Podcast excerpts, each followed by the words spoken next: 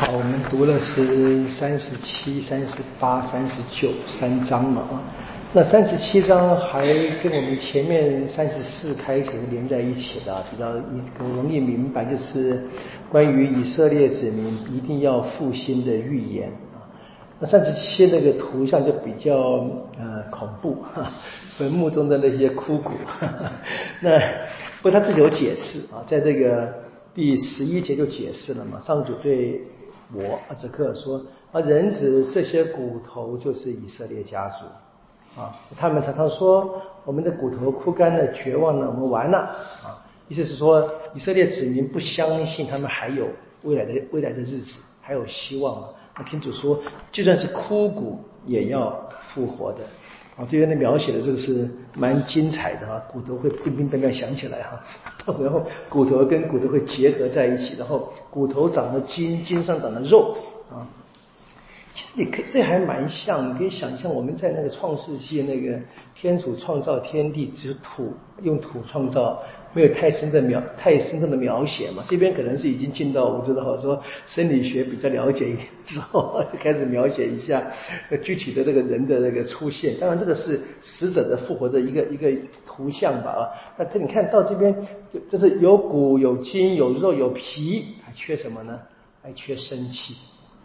啊，我们还记得吗？天主创造的最后是怎么在鼻孔里面吹了一口气嘛，对不对？那么耶稣在复活时，在也是给门徒们吹了一口气嘛，《若望福音》。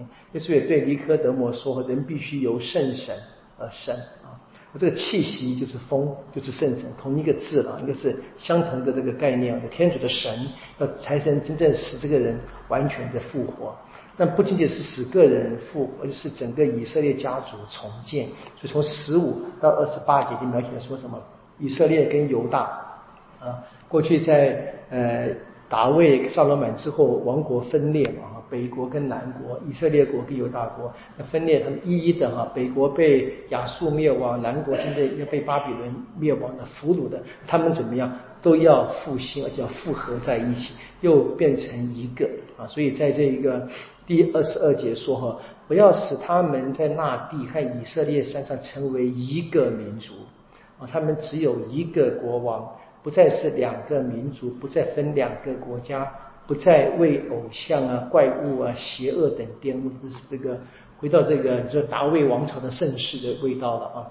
那当然最关键是二十六到二十八节，这天主。”跟他们订立的盟约嘛，他说我要同他们订立和平的盟约，同他们订立永远的盟约，我要厚待他们，使他们昌盛，而且在他们中建立我的国，我的圣所，直到永远，我的住所要设在他们中间，我要做他们的天主，他们要做我的百姓。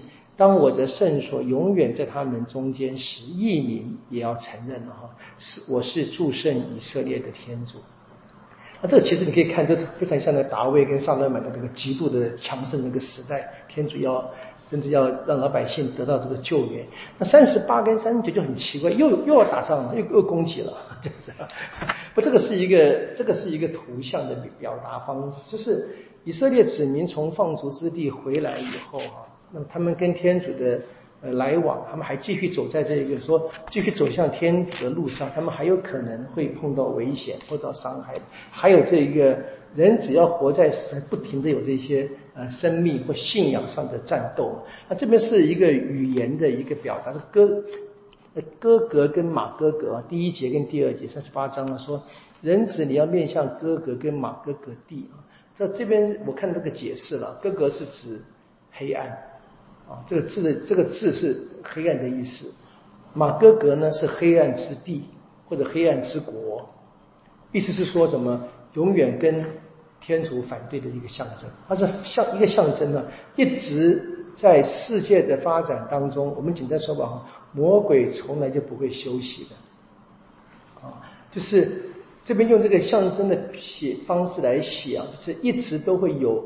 反对天主的、反对耶稣基督的势力啊，那这个势力呢，现在是被天主用用来净化他的子民就好像这个以色列子民被放逐一样，对不对？然后他们这里面要悔改，然后回头。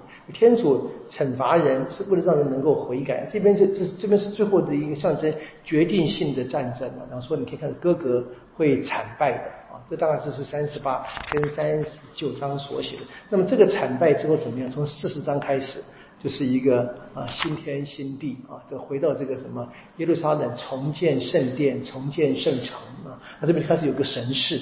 这先知呢，在放逐之地已经开始眺望啊，将来这个圣殿啊会是什么样子？当然，这四十到四十八章是非常长的一个段落，我们我们读下去嘛，可以先可以让各位可以想象看，这就连接到了末世录。啊，末世的新的圣城、新的耶路撒冷从天上降下，这边有非常深的这个旧约的这个根源嘛，就可以给我们会继续读，然后慢慢的读的时候稍微注意一下，或者你可以先愿意的话，先看一看末世录啊，第四章、第五章的这个天庭的那个描写，那后面啊，后面当这个决定性的战争打赢的时候呢，那么有天上的新天新地，让我们重新进到这个再没有黑暗的、再不需要灯光跟日光这个描写里面，那这边在这个。二者各的神事会先露出一点点的个预象，预象我们可以看见。